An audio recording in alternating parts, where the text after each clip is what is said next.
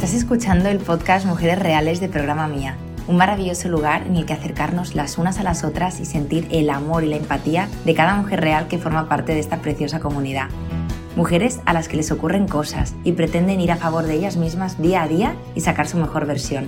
Mujeres que no solo quieren saber la teoría, sino que también están dispuestas a trabajar hacia adentro para proyectar toda su inmensidad y poder en sus vidas.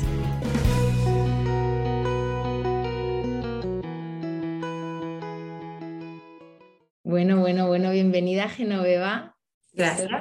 Contenta, contenta de, que estés aquí, de que te hayas eh, pues eh, atrevido ¿no? a, contarnos tu historia. Y antes de, que empecemos, pues quiero poner un poquito en antecedentes a, todas las personas que nos están oyendo. Tú acabaste el programa, nuestra terapia grupal, ¿hace cuánto? Eh, a final de enero, para casi dos meses. Hace dos mesecitos, o sea que ahora ya como que todo se va reposando, ¿no? Y igual es un buen momento para, hacer una mirada retrospectiva. Vamos a pasarlo bien, a charlar y a ver qué sale. Muy bien. Te voy a hacer la primera pregunta que le hago a todas las mujeres reales que pasan por aquí. Eh, y es, ¿qué estaba pasando en tu vida antes de entrar al programa?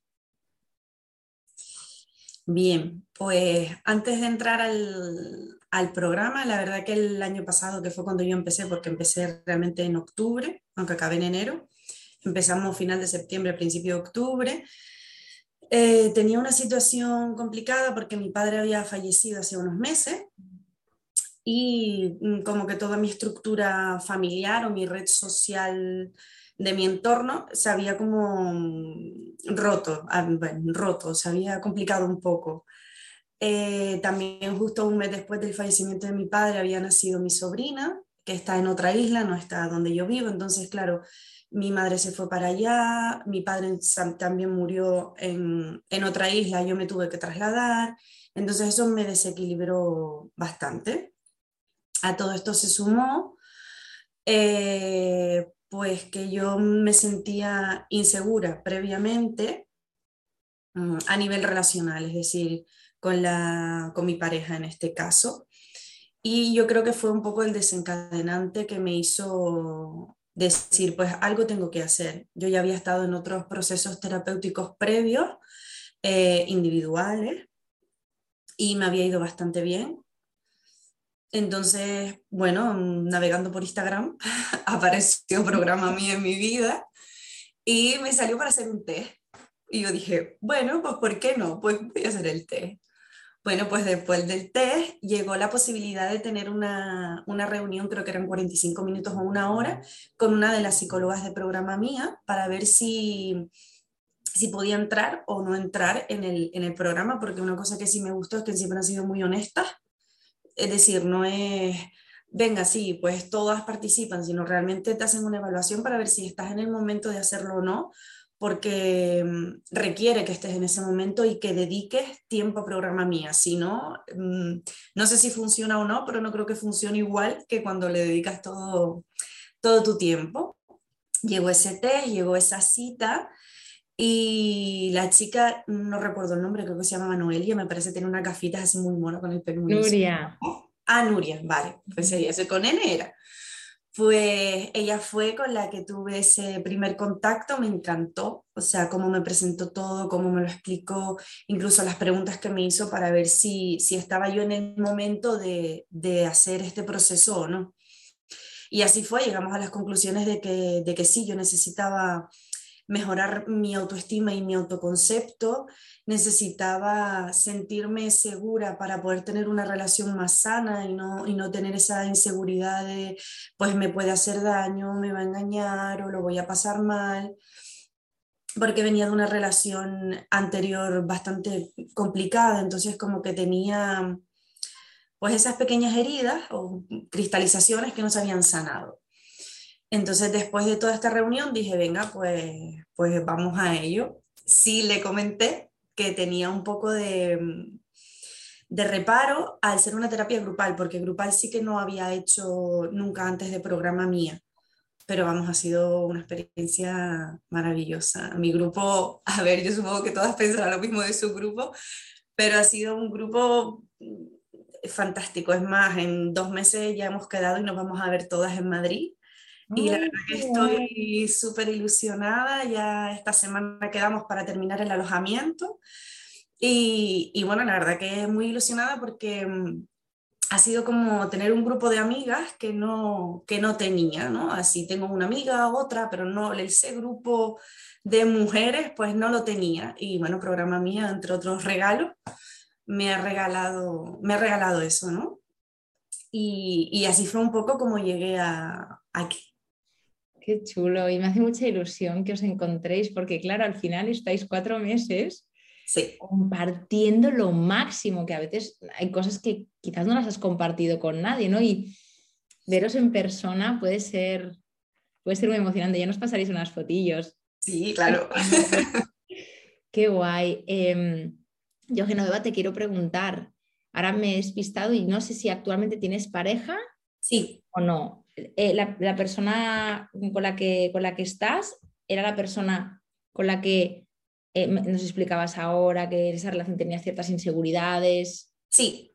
¿Sí? Vale. Sí. Es más, a él fue el primero a la que le comenté eh, cuando después de tenerla, antes de tener la reunión con Nuria, le comenté que había hecho un test, que me había salido este programa, que me había interesado y que iba a ser que iba a tirar para adelante. Y él fue el primero que me dijo, porque obviamente él es consciente de todo, o sea, yo siempre le he dicho cuáles son mis inseguridades, mm, mentalmente qué conflictos tengo, sobre todo porque a veces le afectan a él también. Entonces era algo que él, que él tenía claro y él fue el primero que me dijo adelante, o sea, todo porque tú estés bien, lo que sea.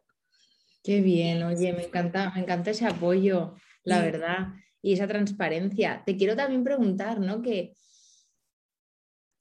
¿Cómo sabías tú que, que, estaban acechándote esas inseguridades? Es decir, para, para ir a lo, a, lo, a lo, terrenal, ¿no? A mí me gusta que, que nos escuche y diga, ostras, claro, ¿no? Esto también igual me está pasando a mí. Tú dices que tú tenías como tus cabalas mentales o esas inseguridades. ¿Qué estaba pasando en la relación? Que incluso dices que a lo mejor no solamente es que te repercutirá a ti, sino que inevitablemente lo que, lo que te pasa a ti mm. lo vuelcas en, en la otra persona. ¿no? Tú en tu caso, por lo que me estás explicando, y rectifícame si me equivoco porque ahora mismo no lo conozco, ¿no? La situación, pero cuando tú tienes una pareja en la que hay esa confianza o esa cohesión, pues obviamente pues con esa persona puedes hablar de lo que te ocurre, pero por desgracia hay relaciones pues quizás más débiles en ese sentido y a lo mejor esas inseguridades hacen que la relación acabe porque la otra persona no se siente pues cómoda o a lo mejor tú tampoco o es que em, eh, la, relación se ve muy amenazada ¿no? por, por todo ese autoboicot o lo que sea, ¿no? Que no fue tu caso y me alegro, ¿no? Pero me gustaría saber pues un poco cómo eran esas inseguridades y cómo le afectaban a, tu pareja. Vale, mm, principalmente eh, mis inseguridades vienen eh, sobre todo a lo mejor redes sociales, ¿vale? Ver algo en redes sociales que me descoloque, que a lo mejor es un absurdo, pero en mí, em, yo de un granito de arena hacia una montaña, o sea, en mi cabeza podía montar yo historias que, vamos, darían para hacer pelis de cine si queremos. Entonces, claro, eh, cualquier comentario, cualquier broma, yo me la tomaba muy a lo personal o veía cosas que me descuadraban o ese tipo de, de, actitudes, o por ejemplo, él tenía un mal día, porque todos tenemos un mal día, y yo ya pensaba que era conmigo, a lo mejor no que era un mal día en el trabajo, que la mayoría de las veces era un mal día en el trabajo o lo que sea, yo ya pensaba que era conmigo, o sea, todo lo que pudiese pasar por él, yo sentía que era mi responsabilidad o mi culpa. Ahora utilizo la palabra responsabilidad, pero antes del programa utilizaba la palabra culpa. Entonces, pues, claro, yo pensé que era culpa mía o que el problema estaba en mí o que el fallo estaba en mí entonces, claro, todo eso en mi cabeza generaba mucho más eh, conflicto. De ahí a que yo lo hablase con él, había un tiempo que era yo conmigo, yo mime conmigo. Claro, eso quiero que me lo cuentes. ¿Tú qué hacías con toda esa, esa bola ¿no? de nieve que estaba ahí? ¿no? Porque ah, yo no sé tú, pero yo soy muy transparente y cuando tengo una inseguridad o algo que no me encaja, es que mi cara se transforma, ¿no? Entonces, eh, claro, es bastante evidente. Entonces, ¿tú qué hacías, ¿no? Cuando estabas con, esto encima? En ese momento yo soy muy de aislarme. Pierdo comunicación, es decir, evito hablar porque estoy dándole muchas vueltas, estoy como dentro de mí. Em, entonces, claro, eso le afectaba a él porque él me decía, ¿qué tienes? ¿Qué te pasa? Cuéntamelo. Y claro, yo pues no, no le contaba o no le decía o en estos momentos no me apetece hablar. Entonces él siempre su respuesta es, bueno, tómate tu tiempo y tu espacio y cuando quieras ven y hablamos. Qué bien. Sí. bien, ¿no? Porque, claro, o sea, yo siempre digo, y esto en el test sale, de hecho, en, este test del que tú has hablado, ¿no? Eh, que te hago unas preguntas sobre cuál es tu manera de vincularte y a partir de ahí, pues, hacemos una estimación del tipo de apego que tú tienes, si es evitativo, si es ansioso, si es un apego seguro. Básicamente es eso, ¿no? Porque al final la manera más o menos estable de relacionarte dice muchas cosas de ti y de lo que tú tienes que trabajar y lo que no. Entonces, eh, ¿qué ocurre? Que imagínate que tú, por ejemplo, eh, pues tienes pues, un apego ansioso. Si tienes la mala pata de que a tu lado no tienes un apego seguro que te sostenga y te diga, oye, mira, tranquila, pues porque mm, ya lo hablaremos cuando lo necesites, lo que ocurre es que esa relación es ultra tormentosa, que ya en sí es tormentoso lo que, lo que estás explicando, porque es un daño absolutamente gratuito que, te puedes ahorrar. Pero sí es cierto que, bueno, pues veo que a tu lado, pues también había pues una figura que de alguna manera podía ahí pues hacer que, no sé cómo decirte, que no, que no estallara todo, ¿no? Porque tú, imagínate, vamos a poner el hipotético caso, ¿vale? Que no es, ¿no? Para que también veamos un poco las opciones dentro de, este, estás tú mal y no sé qué, no sé cuántos, pues imagínate una persona que se enfade contigo cuando tú te aíslas. Yo qué sé, pueden pasar cosas, ¿no? Mm, yo quiero saber algo súper importante y quiero rascar ahí un poquito. Genoveva, ¿qué te impedía a ti comunicarle de buenas a primeras a tu pareja? Oye, mira, me estoy sintiendo de esta manera o me esto. El miedo, el miedo al abandono, total y absolutamente. El miedo a que me dejen, el miedo a, que me hiciese daño con, esa, con, su ida, ¿no? Em, supongo que eso, bueno, viene dado un poco más de la infancia, pero como es terapia que ya trabajé en su momento, uno de mis mayores miedos siempre ha sido el miedo al abandono, ha sido como esa, lo que siempre he tenido ahí, las heridas siempre han recaído en lo, en lo mismo. Entonces, claro, eso en la edad adulta, pues ¿dónde lo ves? En la persona que vive contigo, que en este caso, pues eh, es mi pareja quien vive conmigo, ¿no? Cuando vivía con mis padres, pues lo vivía con mis padres y hermanos y ahora lo vivía con él. Entonces, ese miedo es el que hacía que yo no le dijera, oye, pasa esto en el momento. Así es. Lo bueno, bueno, me hizo gracia porque durante el proceso de terapia, eh, Melania me dijo, vamos a intentar mm, decirle las cosas eh, cuando te esté sucediendo algo, díselas de la mejor forma, o sea, no, no tienes ni por qué enfadarte porque yo suelo evitar los conflictos, ante una posición dominante yo suelo mantenerme callada, o sea, no, no suelo responder de la misma forma. Entonces, claro, eso a veces pues no es tan bueno, porque en el trabajo llega un punto, por ejemplo, en el que notas que no hablas y te molesta y eso pues se, traslada en este caso a la relación de pareja también, que en este caso él nunca ha sido agresivo conmigo, ni además a mí los gritos me, bloquean automáticamente, o sea, es, es como una acción-reacción Em, y nunca me ha levantado la voz, o sea que en ese sentido ha ido muy bien. Y durante la tarde con Melania, Melania me dijo, bueno, pues prueba a decir las cosas en el momento a ver qué pasa. y esto yo se lo conté. Entonces, durante el proceso de la terapia, hubo un día que yo estaba un poquito ahí confusa mentalmente y él se acercó y me dijo, la psicóloga me ha dicho que me lo tienes que decir. Entonces,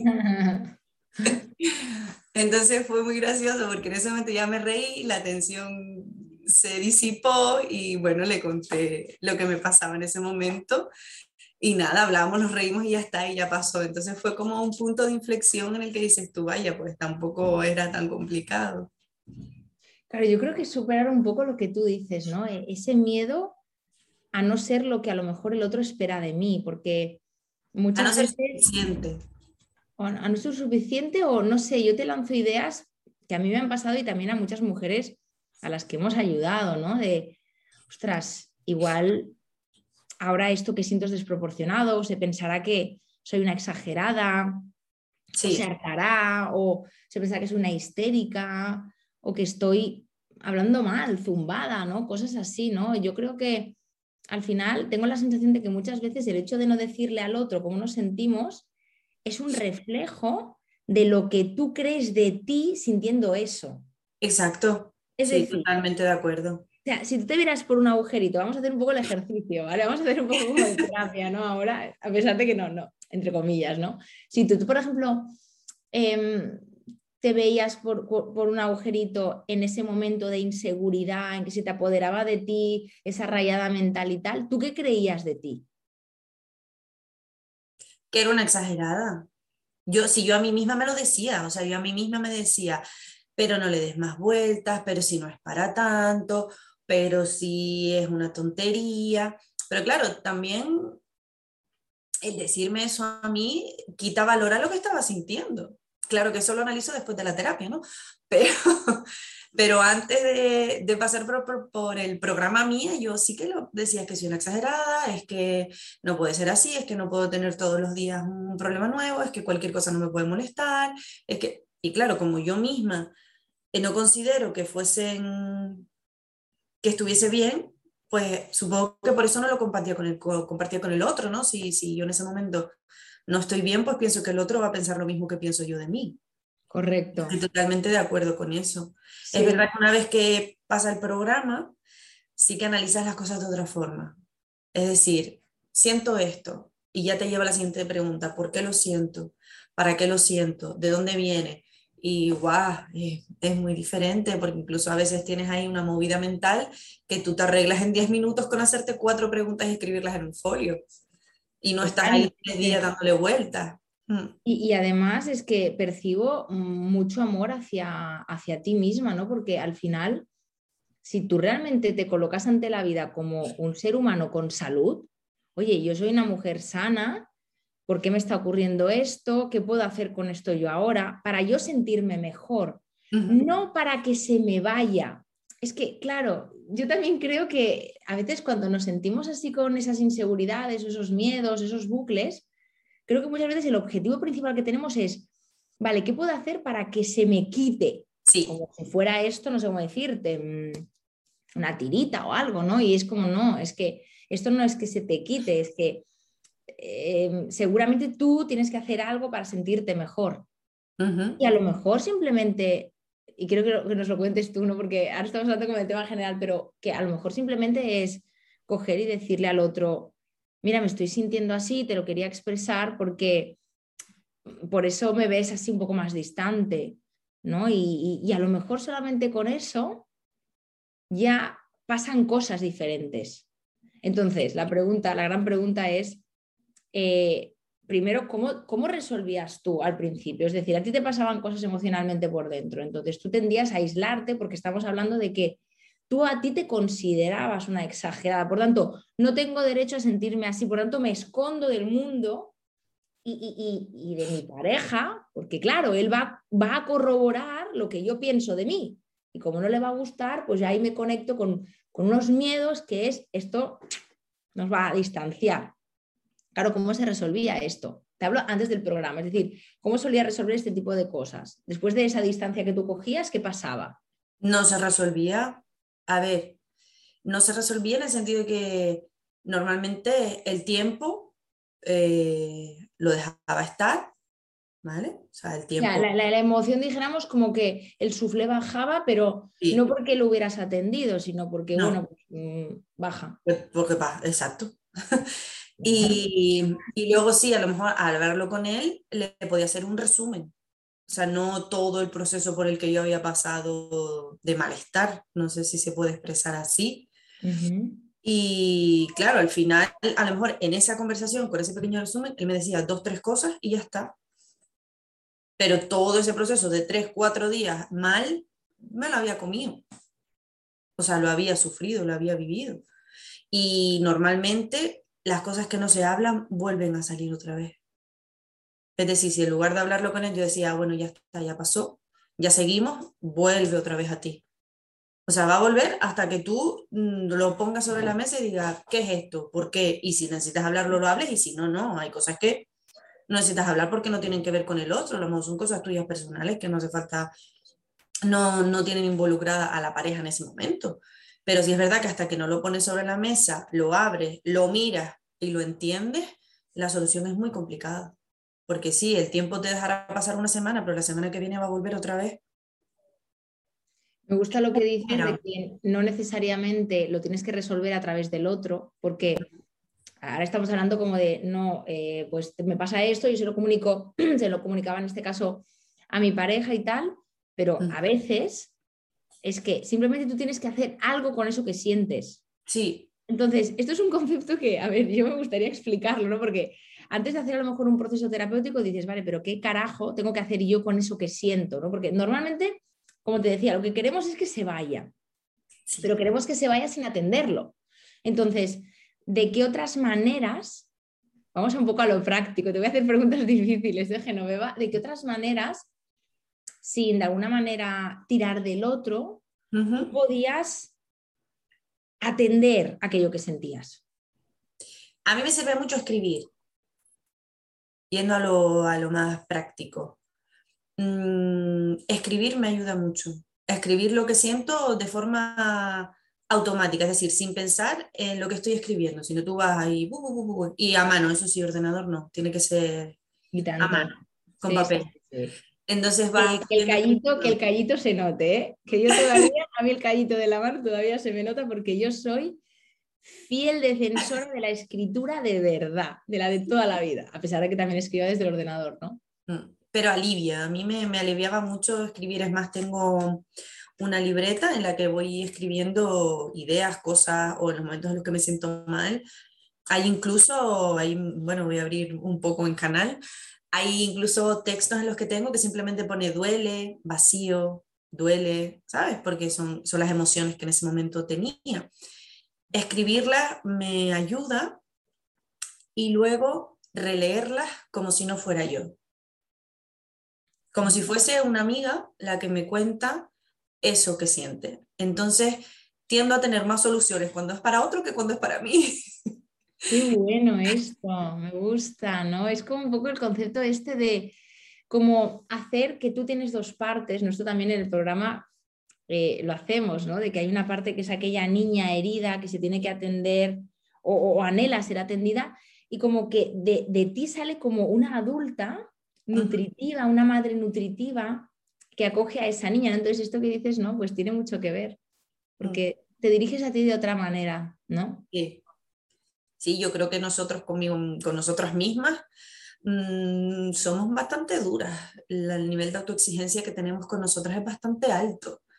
Y porque es lo que te digo, si fuese una amiga la que te lo cuenta, tendrías un montón de soluciones y tendrías un montón de cosas para decirle, pero cuando eres tú misma, no sé, creo que nos machacamos más de la cuenta. Incluso el vernos en el espejo, que a lo mejor es una tontería, pero el vernos en el espejo a nosotras siempre encuentras que esto, es que lo otro, es que para arriba, es que para abajo, que pum pum. Y cuando es una amiga, en una amiga tú la ves perfecta. O sea, tú dices, eres una diosa, ¿no? Entonces, ¿por qué a nosotras mismas no, no, no nos decimos eso, no tenemos ese mismo concepto? Por eso lo de escribir y luego leerlo, intentando estar, a ver, pasar a lo mejor unos dos días, en el momento no, porque en el momento sigue doliendo, ¿no? Pero a los dos días leerlo, normalmente encuentro una amplia oferta de, de respuestas maravillosas que no encontraba en el momento de, de confusión, en el momento ese de, de nudo mental, ¿no?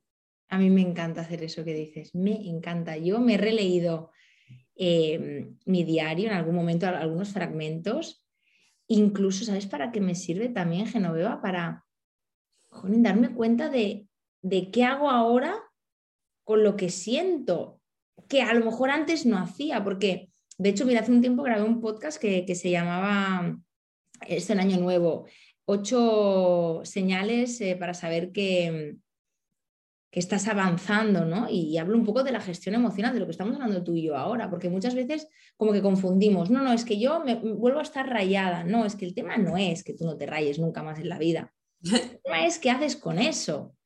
Entonces, yo creo que mm, muchas veces tenemos como una necesidad muy imperiosa de sentirnos bien a cada momento. Es como, puede ser que tú te, sienta, te sientas mal, pero que tú estés bien. O sea, yo estoy en mi centro, sé quién soy, sé, sé cómo sostenerme, sé, sé, qué hacer conmigo, más o menos, no soy perfecta, pero ahora me estoy sintiendo mal.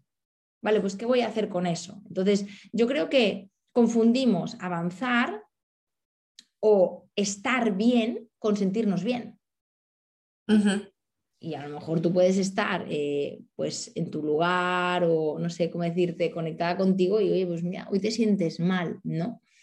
Y yo destapo un, tema, un, un temorro, mejor dicho, que es la intimidad con la pareja, ¿no? Porque, claro, eh, tú estás en una relación estable y, a lo mejor pues tú has podido ver un poco la, la diferencia de qué pasa en la relación cuando yo me avergüenzo de lo que siento o me aíslo o, lo tapo de qué me pasa a mí cuando pues yo saco de dentro de mí a esa adulta nutritiva que se sostiene, que sabe hacer algo con eso que siente, ¿qué le pasa a la relación? Porque, claro, al final cuando tú tienes un conflicto y no, no le dices a tu pareja, oye, me está pasando esto, el nivel de intimidad es menor. O sea, tú estás al lado de él, pero a lo mejor la intimidad no, no. Totalmente, total, vamos, totalmente de acuerdo. Cuando, es más, yo ya en los últimos tiempos, sobre todo después del, del programa, a veces veo distancia ¿no? Y pienso, ay, pues a lo mejor llevamos dos días más distanciados. Y entonces antes yo decía, pues ya hay un problema, pues ya quiere estar con otra persona, pues ya me va a dejar. Pues... Y ahora no. Ahora lo primero que pienso es, ¿cómo me siento yo? Y me doy cuenta de que mi estado de ánimo influye en cómo veo yo el estado de ánimo del nosotros. O sea, no están el nosotros influye en mí, sino yo influyo en el nosotros. Y eso, darme cuenta de eso, para mí ha sido bueno, por lo que es lo que tú dices, si yo me siento mal y estoy en un momento de nudo mental y no le he dicho nada y estoy intentando disimularlo, estoy intentando, estoy agotada, mentalmente agotada. Entonces, a lo mejor estamos en el sofá viendo una serie y yo noto que hay un abismo y está sentado a mi lado sin embargo, cuando yo estoy bien, esos nudos mentales no están o, tal, está en el mismo sitio y noto que hay eh, conexión. Entonces, claro que influye totalmente en lo que dices tú, en la, en la intimidad o en el momento de, de estar con, con, la persona que tienes al lado. Influye un montón. Hay tantas cosas aquí que no sé por cuál empezar. Mi cabeza ahora va a mil por hora, estoy como... Mira, para empezar, yo creo que, no sé cómo lo vives tú, que cuando tú te permites que te pasen cosas emocionalmente, cuando tú ya no piensas que eres una exagerada de la vida, para mm. empezar eres más, eh, ¿cómo te diría? También le permites al otro que no esté cada día con el hype, porque a veces también nos pensamos que una relación es la cúspide de la ola 24/7 todos los días de lunes a domingo, súper conectados y es como, claro, la exigencia hacia una es la misma que vuelca en la pareja. O, a ver, al final, el otro es una persona. Independiente con su sentir y su pensar. Correcto. Entonces, a mí me da la sensación de que muchas veces, si nos vamos como a este estilo preocupado de, ostras, es que ya no estamos igual de conectados que antes, tal, hay un miedo, ¿no? A, ostras, hay peligro, puede ser que nos separemos de alguna manera, pues eh, es como que desde ahí no creo que tú busques la conexión por recibir esa conexión, sino para sentirte, vale, venga, salvada. Sí, es como que la amenaza desaparece. Sí, sí. sí. Y oye, yo digo, ¿de, dónde, ¿de dónde nos ha salido esto? Esto es un, poco otro meloncillo que abrimos. Esa exigencia de que la pareja tiene que estar, si algo va bien, tiene que haber eh, ese sexo con esa periodicidad, con ese vínculo, esas, esas conversaciones con esa conexión, esas miradas. Mm, y, yo siempre digo, a ver, es que somos personas. cuando hay una relación que funciona mal, lo, notas, ¿no? Pero ¿no te parece que a veces le metemos también mucha caña, ¿no? A que, a que, a que ese concepto de pareja tenga que ser lo que representa que debe de ser, como todo, como nos debe de llenar, nos debe de atraer, debe ser un buen consejero, un buen amigo, un buen amante. Nos tenemos que sentir, es como, ¿no? Sí. Creo que la debilitamos mucho a la pareja desde ahí. Es, es como, como está en una vitrina. Sí. No sé cómo lo recibes tú, porque te he sacado ahora como un tema, ¿no? Que es, un poco un hilo de lo que estamos hablando. Sí. Pero, mm, a ver, está claro que se debilita y por supuesto es lo que tú dices, lo que te exiges a ti, se lo exiges a nosotros y se lo exiges a él. En mi caso él, ¿no? El que tenga ella, bueno, pues estupendo, pero en mi caso es otro él, ¿no? Y, y claro, eso a él también le desgasta.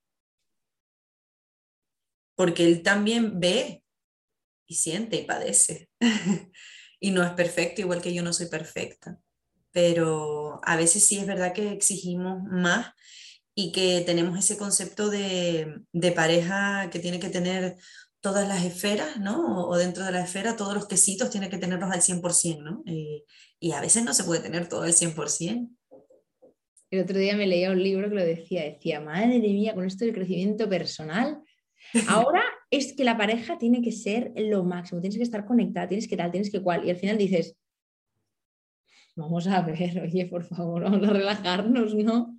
Y el bombardeo que tenemos también de información, el, bombardeo que tenemos incluso en, redes sociales, en frases positivistas, eh, que llega a un punto en que dices, no puedo cumplir con todo. Con todo lo que me expone el mundo, no puedo bueno, ni, puedo, ni quiero. al final, eh, es que un ser humano, yo creo que sería como, no sé, como, como Dalai Lama, bueno, no sé, no sé qué, no sé qué seríamos, ¿no? Pero tampoco podemos estar bien siempre, es decir, como comentaban en la terapia, eh, todas las emociones cumplen una función y son necesarias. Y tú puedes estar en un momento de felicidad, no confundir felicidad con alegría, porque la alegría es como ese momento y tal, pero tú puedes estar en un momento de felicidad y tener una emoción triste. O sea, es totalmente compatible. Cuéntanos esto que me encanta. Cuéntanos.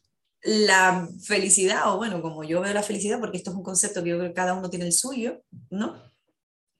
Es, yo creo que un, un estado en el que estás estable, en el que tienes salud física, mental, emocional, en el que tienes tus tres áreas conectadas, en el que estás bien con tu entorno. Eso para mí es un estado de felicidad, no significa euforia. Claro. Podría ser un momento de, alegría cuando, no sé, cuando terminas el título de la carrera, ¿no? Eso es un momento de euforia, de, de alegría, que es verdad que, que aumenta ese estado, ¿no? Pero tú puedes estar en un momento vital feliz, de felicidad, de tranquilidad, estable y tener un día en el que tú estés triste, pero no significa que no estés feliz, simplemente tienes una emoción de tristeza en ese momento. Por eso creo que es totalmente compatible y que no hay que confundir alegría con, con felicidad. Mira, tengo dos cosas que decirte con esto que comentas. Em, el otro día eh, se suicidó, por desgracia, eh, una, una actriz que ahora no recuerdo el nombre, qué mala soy. Tengo su cara en, mi cabeza, pero no recuerdo el nombre. Y era una persona que precisamente la gente la recordaba por lo eufórica que muchas veces se mostraba. Verónica Forqué. Correcto. Y me ha llegado ahora esta historia de decir, Jolín, es que no, no nos han enseñado, incluso los payasos del circo, muchas veces detrás de esa masa, de esa euforia, de ese hago reír, soy un showman o una showwoman, luego hay pues un vacío, eh, hay, melancolía. El payaso es como una figura que yo creo que, lo representa muy bien. Y por otro lado, también te querría decir que eh, muchas veces creo que la palabra felicidad cuando la gente te pregunta, ¿eres feliz? Es como, ostras, a veces es como que eh, tenemos como una expectativa tan grande de lo que es la felicidad que dices, espérate, espérate, hoy no mucho, ¿no? Y es como tranquilo. Vamos a llamarle de otro modo. Yo te propongo que le llamemos, en vez de felicidad, pues decir, ¿te sientes satisfecha con tu vida ahora? Vale, me gusta.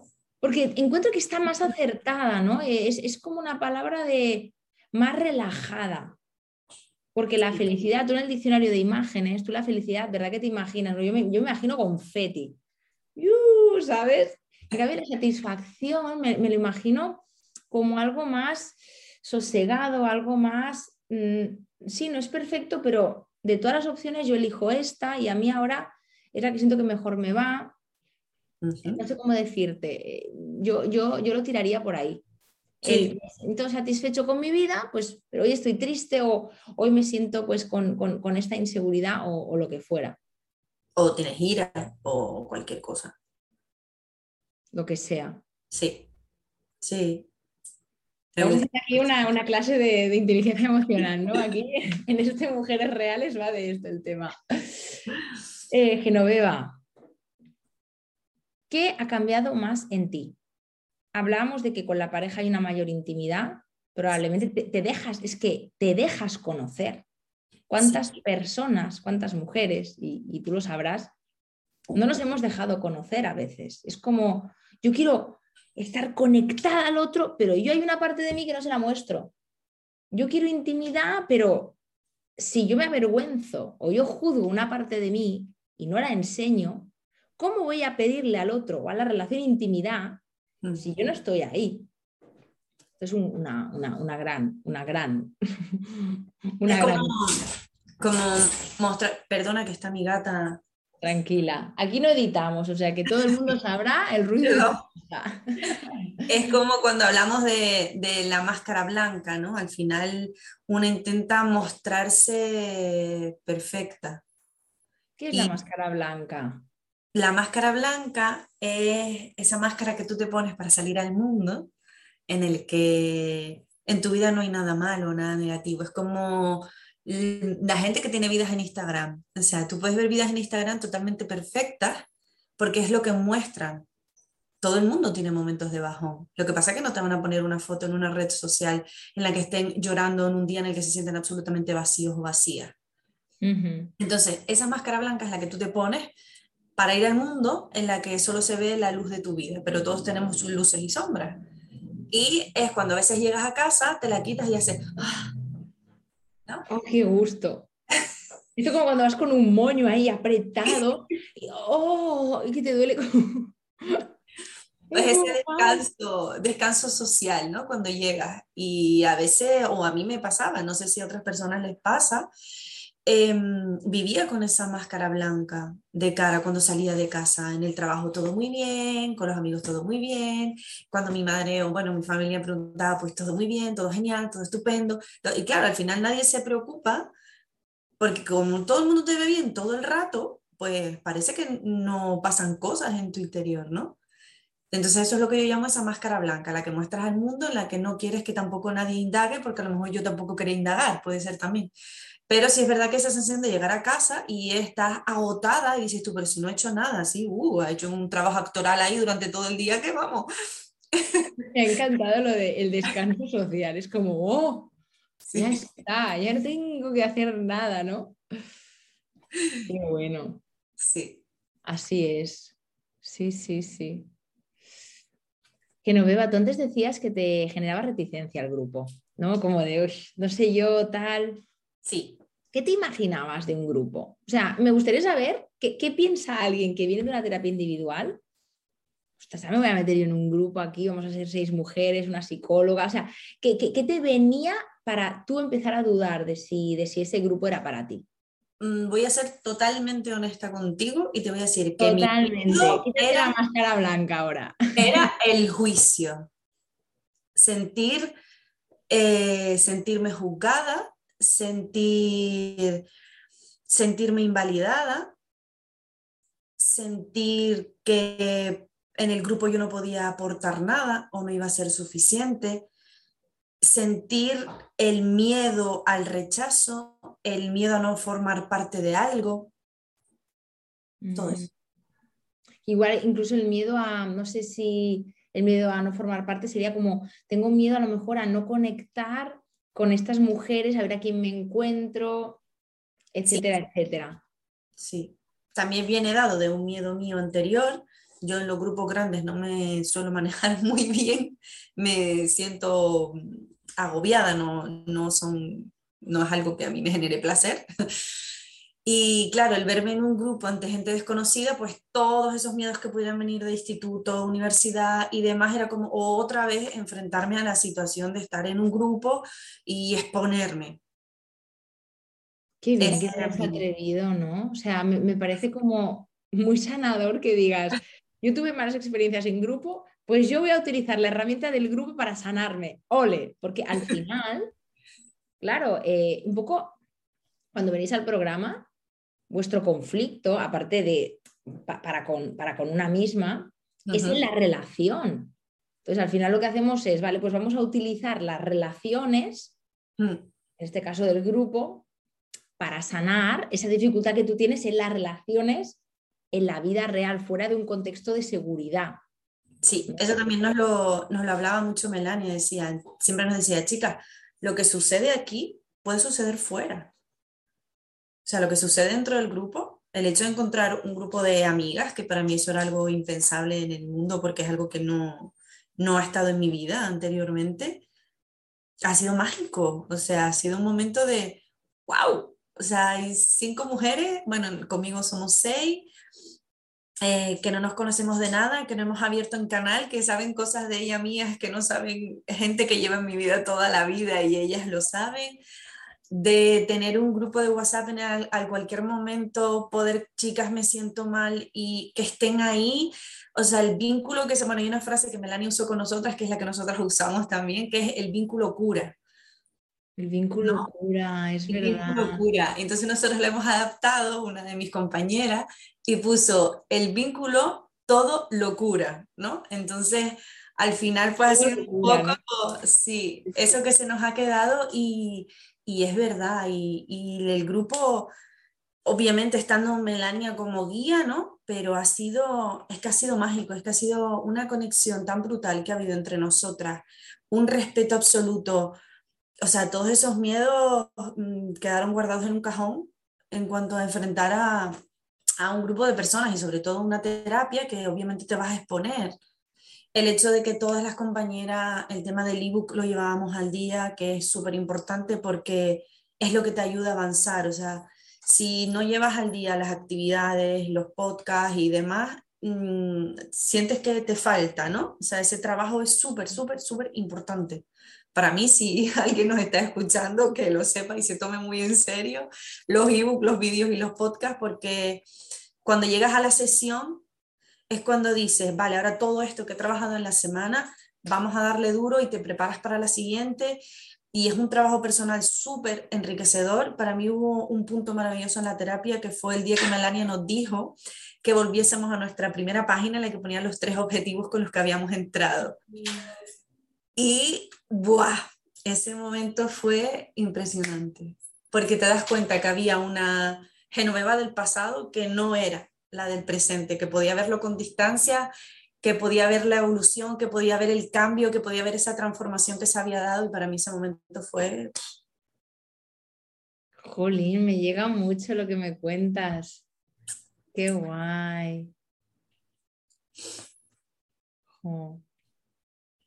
Pues te, te, diría que, te lo vuelvo a decir, qué bonito que a pesar de que en las relaciones tú te hayas perdido, vamos a decir, ¿no? Y, entiendo que no solo de pareja, sino en cualquier tipo de relación con personas que han pasado por tu vida, que te atrevas a confío en que el vínculo es lo que, lo que me ha dañado, pero confío en que el vínculo es lo que me va a sanar, porque, mira, yo siento que cuando tú estás en un clima de no juicio, de intimidad real, como la que tú estás explicando, es que tú lo que haces es como que te llenas de amor, tú te enterneces.